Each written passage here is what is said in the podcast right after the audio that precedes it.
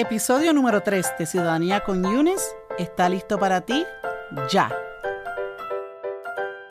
Hola queridos residentes permanentes y bienvenidos a tu programa, a tu podcast favorito de Ciudadanía con Yunes.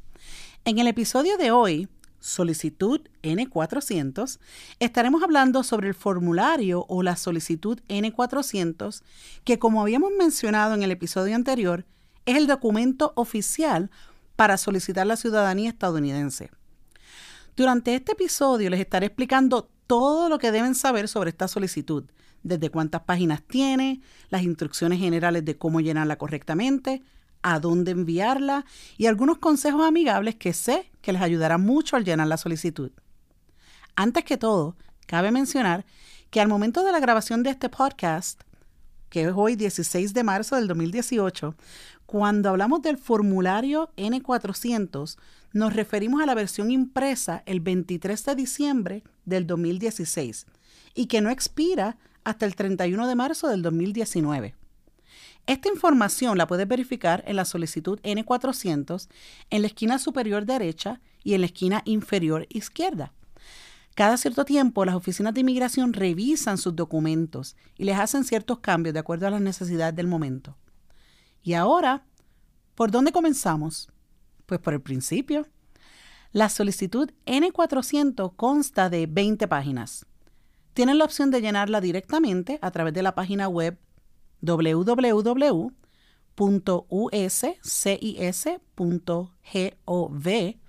o puedes imprimirla y llenarla a puño y letra. Lo primero que debes saber es que si decides llenarla a mano, debes usar tinta negra solamente. Es muy importante que leas las instrucciones antes de comenzar a llenar la solicitud.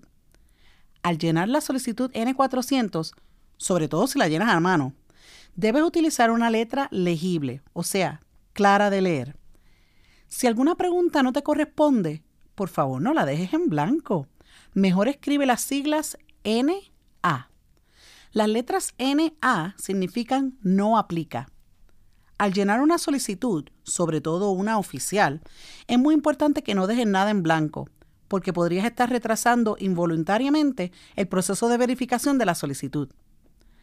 Cuando dejas algo en blanco en una solicitud, la persona encargada de verificar la información en tu formulario puede muy bien pensar que se te olvidó llenar ese blanco y no que esa información no te aplicaba.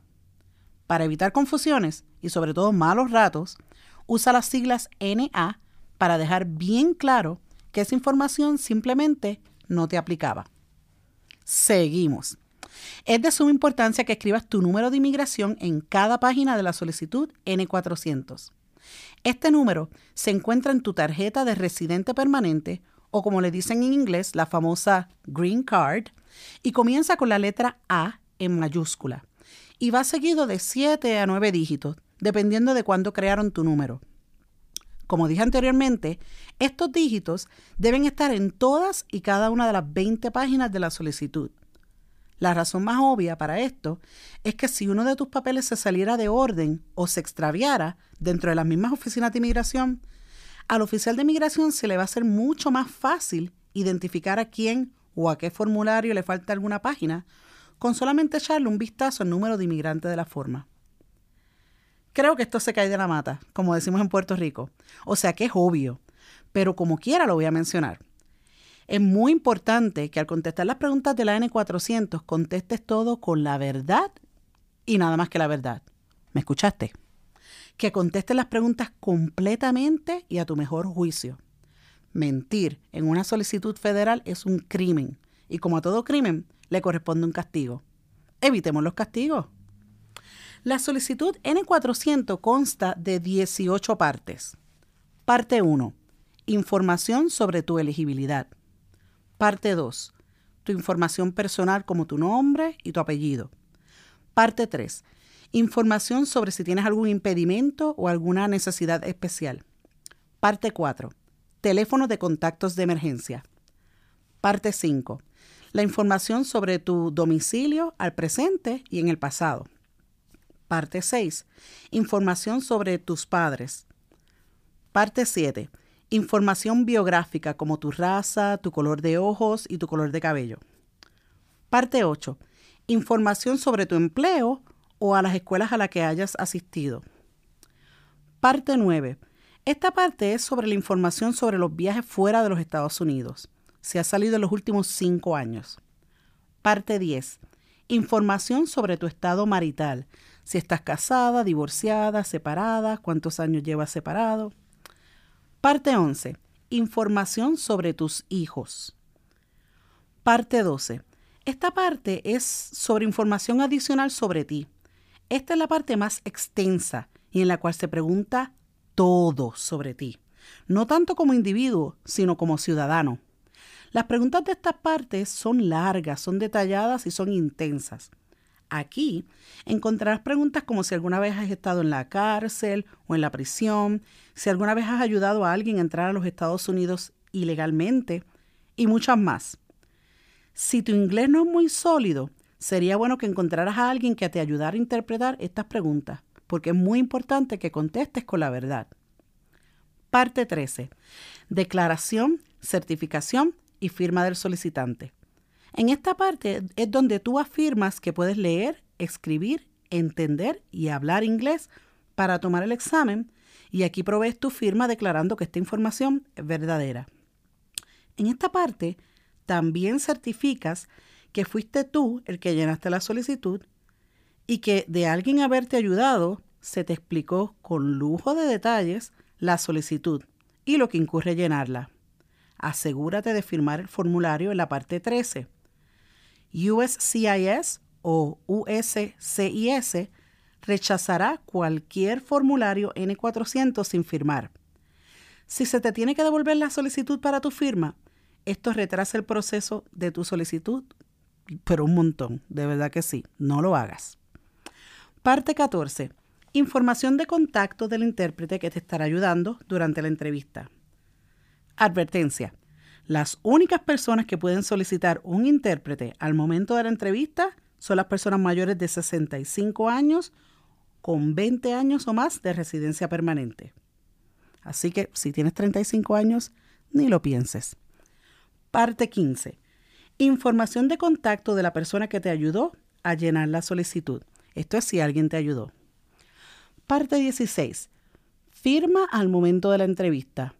Esta firma es bajo pena de perjurio, o sea que tienes que llenarla diciendo que estás diciendo la verdad y nada más que la verdad. Parte 17. Renunciación a títulos extranjeros. Esto es para gente con títulos de nobleza en sus países o gente que tienen que renunciar a cosas que tienen en su casa porque obviamente se están haciendo ciudadanos americanos, quieren asumir la ciudadanía estadounidense. Parte 18. Juramento de alianza. Esta es la promesa que le haces a los Estados Unidos de serle leal y de asumir no solamente los privilegios de la ciudadanía americana, sino que también las responsabilidades que ésta conlleva. Otros detallitos que me gustaría decirle también. Miren, la tarifa para la solicitud N400 son 640 dólares. Como les dije, esto es al momento de ahora, en los primeros meses del 2018.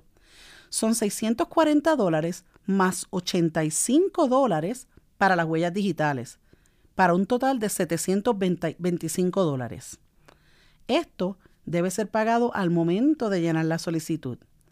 Estas cantidades varían cada ciertos años, Así que mi recomendación es siempre visitar la página web de las oficinas de inmigración y asegurarte de que estés enviando la cantidad de dinero correcta. Los pagos son aceptados en forma de giros bancarios, cheques personales, cheques certificados o hasta con tarjeta de crédito. Los pagos deben ir dirigidos a nombre de Department of Homeland Security y la dirección específica de dónde enviar el pago depende de dónde vives en los Estados Unidos. Para esta información, favor de visitar la página web www.uscis.gov,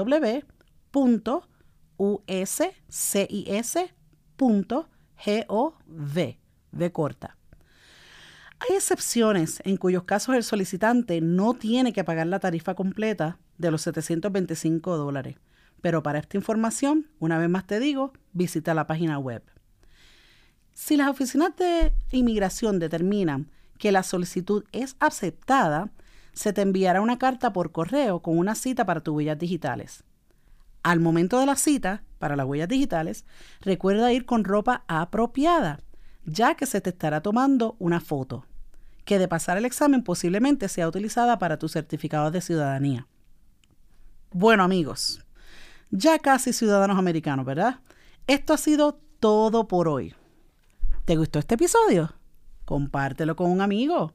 El podcast está buenísimo. Compártelo con una amiga. Compartir es amar. De eso no me cabe duda. Y es más, si de verdad te gusta el podcast, lo mejor que haces es suscribirte. Cuando te suscribes, los unicornios de la ciudadanía americana se alinean y organizan todos los episodios sin tú tener que pasar tanto trabajo. Una vez más, te pido que me eches una manito con tus votos de 5 estrellas y con tus reseñas positivas. Las 5 estrellitas nos dan el poder y me ayudan a mí a darle más visibilidad a este podcast que está creado para ti y para todos los latinos que quieren cumplir su propio sueño americano. Tu voto hace todo el cambio. Acuérdate que si tienes iPhone, me puedes escuchar por iTunes y que si lo que tienes es Android, me escuchas por Stitcher. Tú tienes el poder. Bueno, residentes, ahora sí, esto es todo por hoy. Besitos desde el más acá y hasta la próxima. Chao.